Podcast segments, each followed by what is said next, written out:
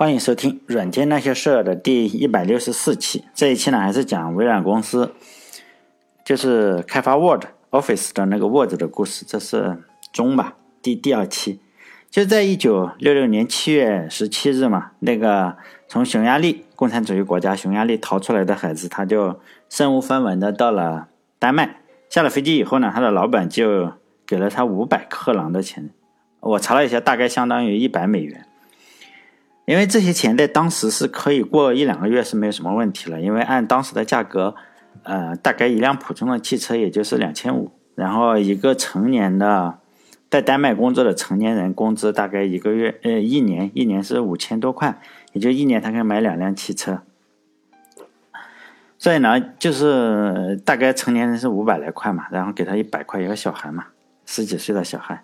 所以呢，这一个小孩大概就了有了这一百美金，我觉得也是可以了。尤其是一个从共产主义国家过去的话，他爸爸可能还没有一百美金。然后老板老板就带着他吃完了午餐呀、晚餐，然后第二天他也没有去哪里玩，就去上班了。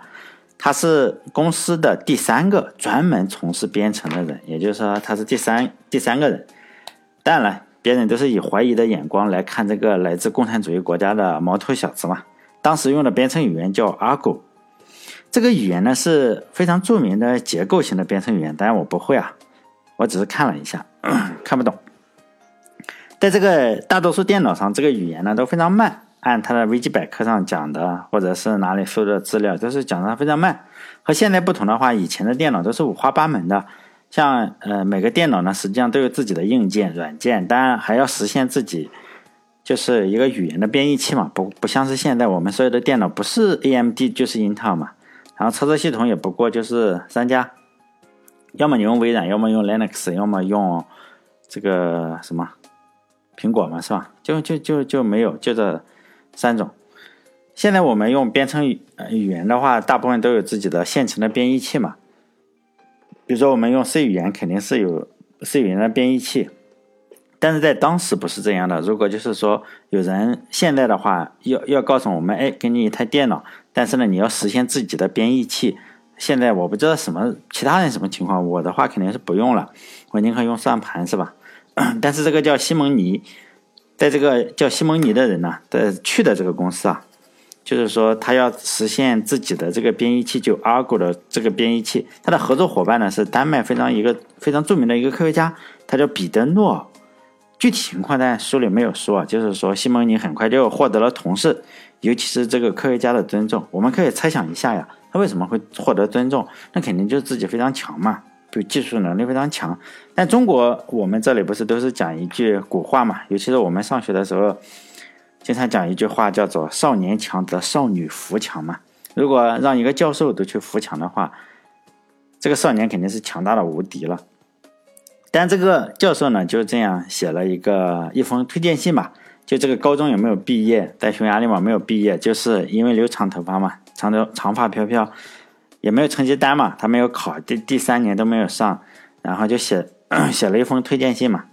然后这个人还在高中的时候向他的校长脸上吐吐口水，写了一个推荐信之后，就是美国的加州大学嘛。没也没有参加美国加州大学伯克利分校考试的情况下就录取了，他就去读大学了。当然，以后我们还可以看到无数这个小小小伙子，无数类似的经历，就是在没有任何工作情况、工作许可的情况下，公司都特别想要他。他在伯克利大学呢，就去听了几门计算机编程的课嘛，然后就换了一个专业。用他自己的话来说，就是他现在已经是专家了嘛，编程的专家根本不用再学习计算机了。然后他就去学了数学。呃，我不知道这个是那个报道上讲的，就是说伯克利大学是有一个挑战计划，但他没有去过，我是没有去过这么厉害的大学哈，不知道什么挑战计划。就是说呢，他说好像是在伯克利，就是说你你可以挑战一门课，你不用去上，直接去裸考，就什么都也不用去上，你不用去上课，直接去考，那考过了就给你分数。然后他每次都选计算机去挑战嘛，因为他学数学，每次都选计算机挑战，然后得个 A。但我觉得这个有点不厚道。他精通计算机，然后再去裸考计算机，那肯定考 A 嘛，是吧？如果我要是能去这种大学的话，我就扔个硬币啊，或者扔个这个飞镖，然后去裸考，插到哪门课我就去考哪门课，是吧？比如说但是很可惜啊，这个加州加州牛肉面大学也不让我去，所以呢，也就不知道能考多少分了。但在伯克利呢，他又非常容易找到了一个工作，就是计算机中心，每个小时的薪水是二点九五美金。在这里呢，他又碰到了一个知己。说实在，我发现了这些人呢，为什么我我们看牛人的时候，经常会发现，哎，他又碰到了一个贵人。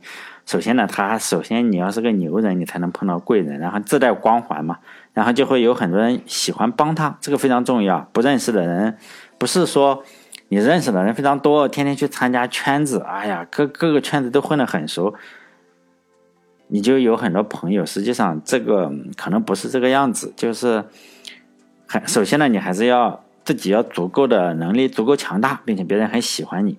这一点我现在也感觉到了，比如说我我吧，经常然后开滴滴啊，晚上我就开滴滴的话，呃，这样的话是不是我的朋友看起来也比较多？因为有有很多的时候我开滴滴的话，一天晚上拉两单，然后加两个微信的话，这个这个呃，你你架不住时间多嘛，然后慢慢你就会有很多的。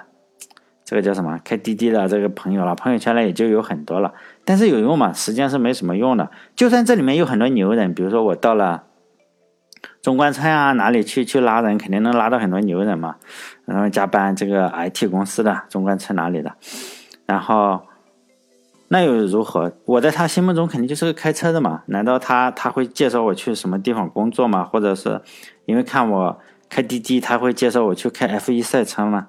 所以呢，这种社交实际上是没有什么意义的，尤其是我做电台以来啊，就是说有有很多很好心的人吧，算是，啊，就会过来拉我到一个群里，比如说高晓松老师也在喜马拉雅上有电台，这一点我跟他算同行是吧？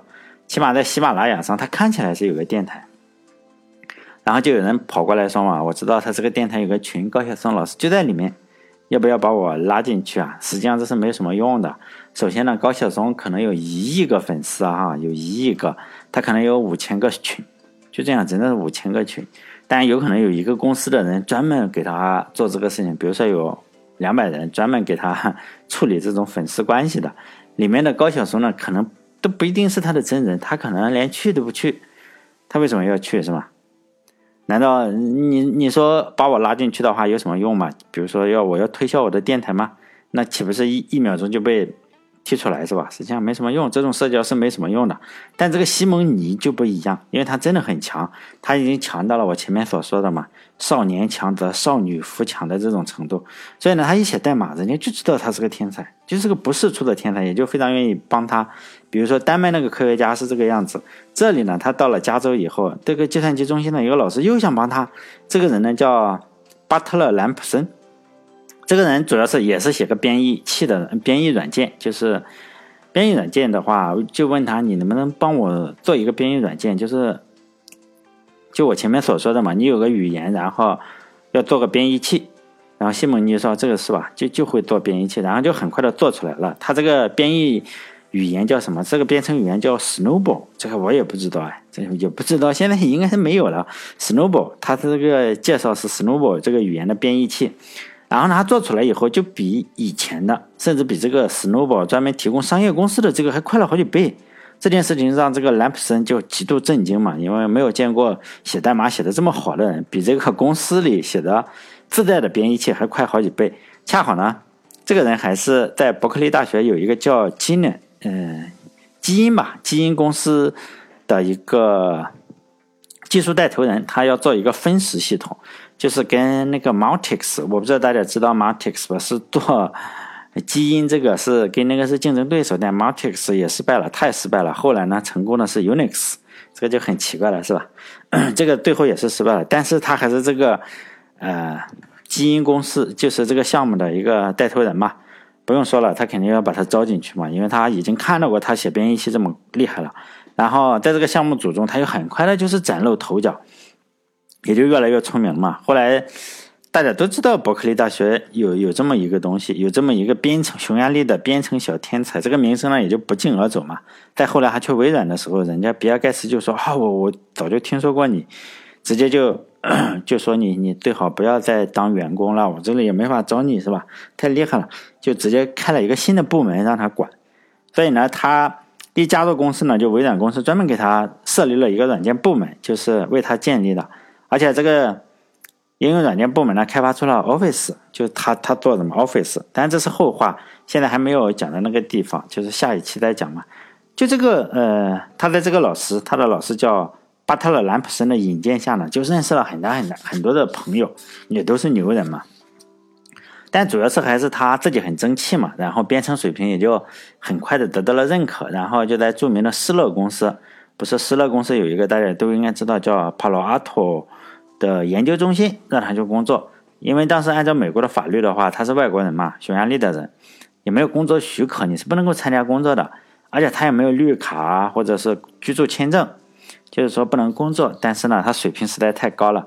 然后施乐公司呢，就是说我我我为了这个孩子宁可违反美国的法律，直到一九七四年时候，他才获得这个绿卡。在获得绿卡的那一天呢，那个报道比较好，他的老板就非常高兴，然后亲自跑过来祝贺他。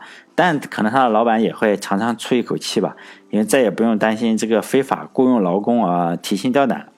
但施乐的故事大家可能不是很清楚，但大家肯定知道的是，微软和苹果公司，他们就是去施乐公司这个 Palo Alto 的研究中心去参观，然后看到了第一台图形用户界面的电脑，然后这两家公司呢就开始对着这个电脑抄，就是的，就就是世界上第一台图形用户界面的电脑呢，这个西蒙尼就本文的主角，Office 去 Office 去微软做 Office 的这个人，他参与了制作，当时这个叫 Alto 的。电脑呢是一九七三年春天的时候成功的，这个项目的带头人呢叫萨克尔，这个萨克尔呢就是我前面所说的，就是伯克利大学这个基因项目组的同事，他跟西蒙尼都在这个项目组里，就是跟 Montex 去竞争的一个，但最后这个这个也失败了啊，这个也没什么关系，但他们两个是好朋友。就就是那个人研究成功了世界上第一台带图形界面的电脑。他们研发成功了这个图形操作系统以后，就觉得你这有一个操作系统显然是没有办法展示威力吧，因为老百姓也看不懂。你最好是在上面要有一个杀手级别的应用软件。于是呢，这个西蒙尼就去研究，哎，我应该在这种有图形界面的电脑上做一点什么比较好？因为当时的时候，西蒙尼还是博士没有毕业，他正。发愁就是说，哎，我这个博士写点什么论文会比较好？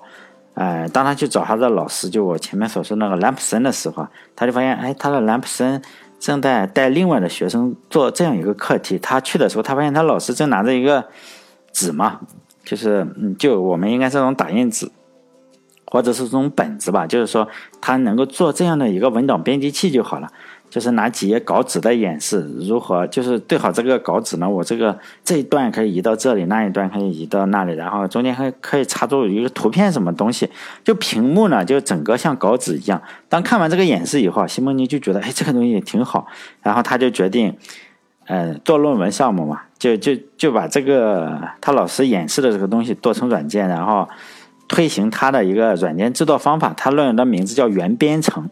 一种软件制作方法，当然我没有收到这篇论文，我不知道这个杂志里啊，就是这个网站上他写的是不是真的有，但我没有收到这篇论文，当然也不好胡扯。反正他说呢，他的论文中肯定要做一个产品嘛，然后他就选择做一个文档编辑器。这个项目的最初的名字叫阿尔法，后来呢就对项目肯定不停的改进嘛，然后改进几个版本以后，就改了一个新的名字叫 Bravo。Bravo 呢？是两个人负责嘛？一个是西蒙尼，一个是他的老师兰普森。西蒙尼就是负责实现代码的那个人。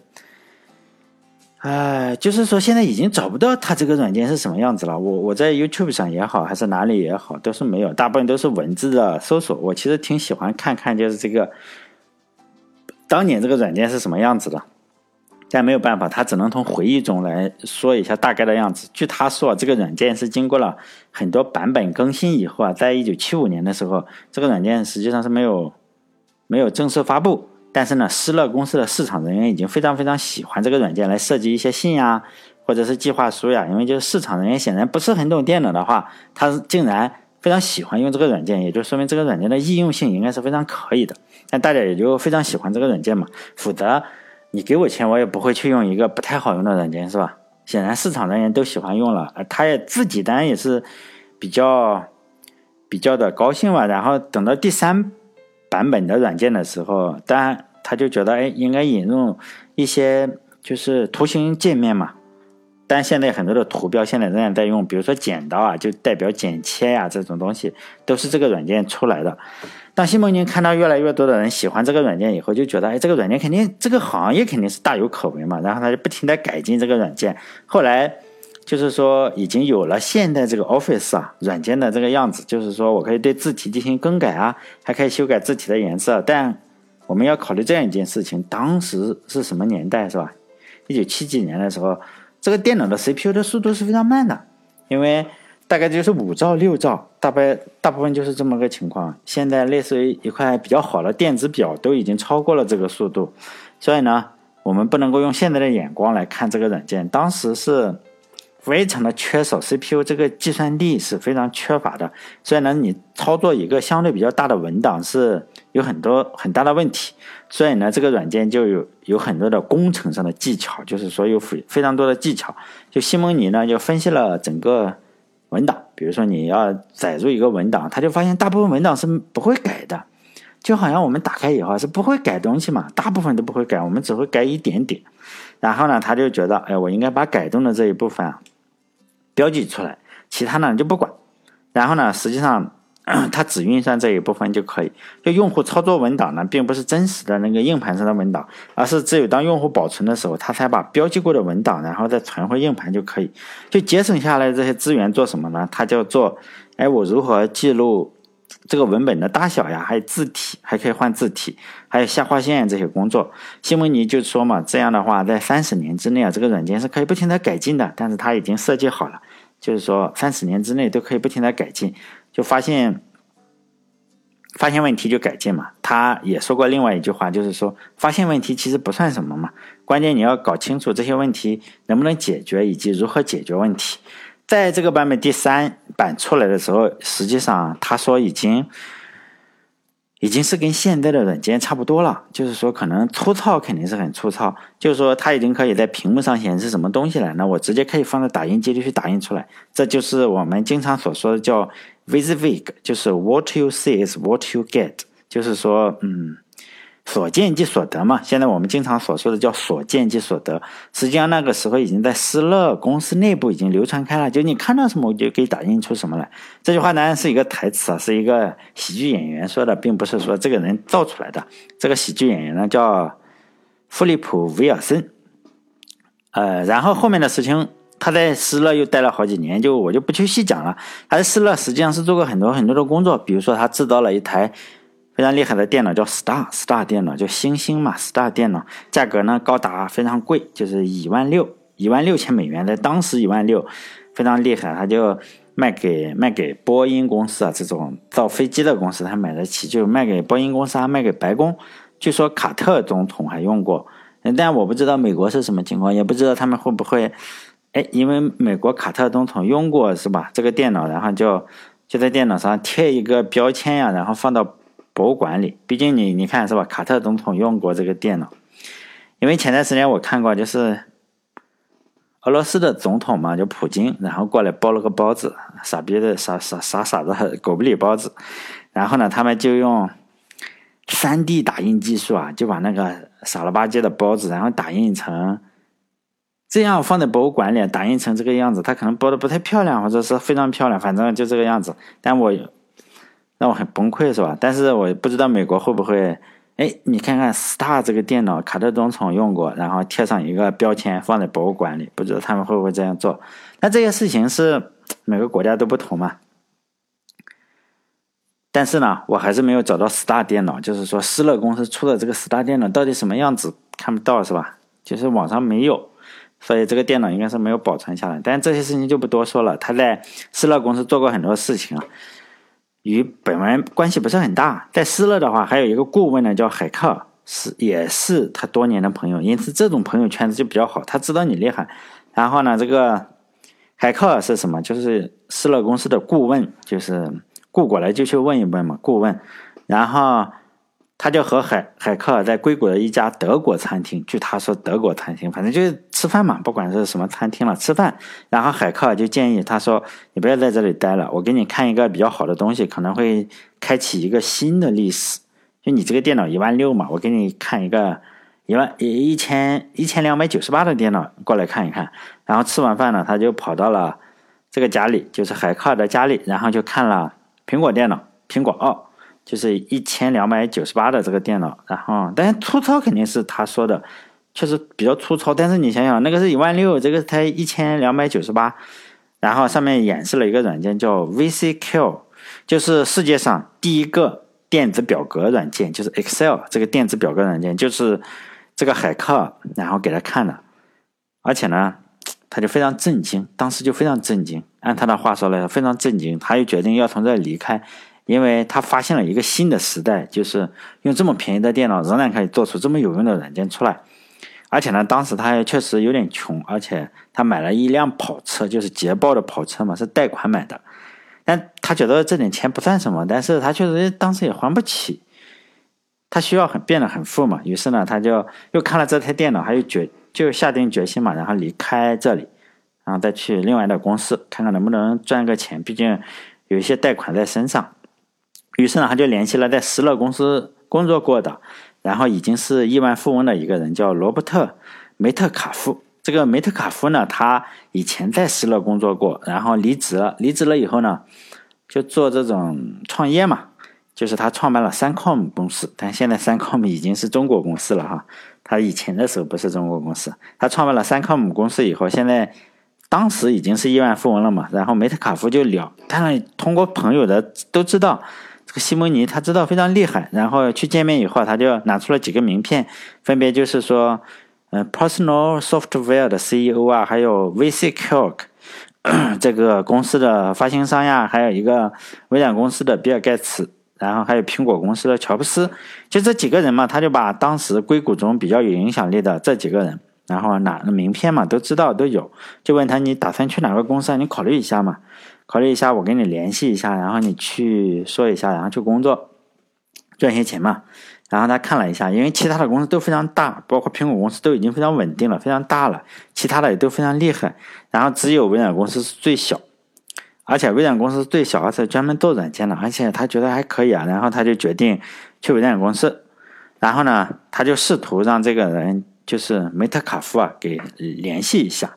然后有一次去西雅图的时候，他就抽空去微软看看，因为当时微软是个小公司嘛，相对来说比较小的公司。但是这个家伙忘了，把这个事情忘了。就梅特卡夫嘛，给他看了名片以后，向我向我吹牛，然后经常我说在做另外一个电台，专门讲讲什么，比如说三 com 嘛。然后我忘了在电台里说话以后，以后就忘了。但这个三 com 的人呢，他也忘了。他就说：“我给你推荐。”然后实际上他就他他忘了到那天去的话，他可能喝一喝酒啊，就忘了这个事情，忘了告诉比尔盖茨。然后呢，比尔盖茨就去见日本客户了，因为当时就安排其他的了。你想可以想到是吧？这个家伙去 微软公司，然后微软公司也不知道你要去嘛。然后西蒙尼丹也不知道，西蒙尼认为你联系了。然后比尔盖茨丹也不知道，比尔盖茨去见日本的客户了，就这样。然后。至于去了以后，还发生了一些比较厉害的事情，比较搞笑，包括鲍尔默呀，什么都都都很崩溃嘛。你想一想嘛，你你什么都没联系，你突然来个人说我要来你这里工作是吧？就就就会比较崩溃。然后，但这个时间就要到了，所以下一次再去讲。哎，他到了微软公司以后，哎，然后发生了一些什么比较奇怪的事情，以及他为什么又能够进入微软公司了。啊，这个下一期再去讲吧，时间也差不多就要到了。最后呢，再宣传一下我的微信公众号，就是六个字嘛，软件那些事。然后你可以关注一下，比如说你关注一下，最好是，呃，不用看文本的话，你可以关注我，然后去点下面的广告嘛。就是你点一次的话，我可能收到一块钱这个样子，这样多赚一点钱的话，哎，我会更新的快一点嘛。就很多人会催你为什么总是不更新啊？因为有人呃。最最，最后还是再回答一个问题吧，因为问的人比较多，就是说，哎，你在喜马拉雅上做个电台能够赚到多少钱？实际上非常搞笑的一件事情，这个我在朋友圈里 晒过图，如果有人想看的话，还是可以跟我要那个图啊。就是你你在喜马拉雅上的话，像我这种播放量的话，大概十块钱。就每个月就是十块钱这个样子。如果有人做过电台，应该跟我做的差不多，也没有刷榜，也没有什么，就是这么多人听的话，我甚至都不知道有多少人来听，大概就是十块钱。你不要试图说，哎，我要赚钱，然后去做这个电台。但我并不是鼓励大家不去做，就是说，你如果想赚钱的话，这不是一个好方法，做电台不是一个好方法。但是你如果说，哎，只是录着好玩呀，或者做点其他什么事情是可以的。但你不要说，哎，你你你一个月能不能赚到一千块，就非常困难。你这个是非常困难的，因为我很少超过二十块，大部分都是八块三、十块钱这个样子。就是说，你不太可能是靠，嗯，就用户，用户可能给钱的话，首先你要是一个比较漂亮的女的。然后你去做直播的话，那个可能会赚钱比较多。比如说，我们都知道这女主播会赚钱比较多，包括男的的话，你首先都要有才艺嘛。比如说，呃，快手啊，快手上面有很多很富的，这个是可以赚钱。但是你不要试图通过电台，这不是一条好的路。啊，这个这个问问我的会比较多，而且你说做公众号，做公众号是一样的。你知道吗？做这种内容是一样的，就是你说做什么会比较好，我也不知道。如果我知道的话，我早就去做了，是吧？然后就说我的公众号是这个样子，然后对我还录了一个呃，有教人如何编程的东西，大概有一百个人去买。这样的话，如果扣除那些呃，就分成的话，网易上面分成的话，大概能拿到几千块。不到肯定不到一万块嘛，但是他还没有给我任何钱，大概要他要有一个月以后，一个月以后才会给钱。然后呃不知道这，如果大家想去买的话，可以去买到我的那个网址上，然后点进去，这样我能多分一点钱。然后没有了，其他的没有，就是说很多人说像其他电台人家都有做问答嘛，我觉得没什么好问的嘛，大部分。在这里留言问问题的，我也不怎么回答，因为我看起来很蠢。比如说你问我如何学编程，我怎么告诉你啊？你这个自己写就是了嘛，是吧？然后比如说你说哪个语言比较好，这个这个我也很难回答。好了，嗯，主要是我专注于讲故事嘛，讲这种没用的故事。呃，在编程中呢，我就是很多时候都是考证啊，考证，哎，这个这个语言的特征到底什么时候进来的？因为那个是收费的，如果不收费的话会比较痛苦，是因为。那个太枯燥了，我觉得太枯燥了。比如说，你说 if if 语句，就我们都知道 if 语句，然后你怎么去，你编译成汇编以后啊，它跟 go to 语句是一样的，在 C 语言之中啊，这个事情你如果在电台里讲，是不是很崩溃啊？而且那样的收费的话，挨骂的会比较少。我发现了，这个人只要收了费以后啊，他就不会来喷你，反而是你不不肯付钱的人骂人最凶。这也是一个我的发现嘛。好了。这一期到这里，下一期呢还是讲讲这个微软这个伟大的人物。再见。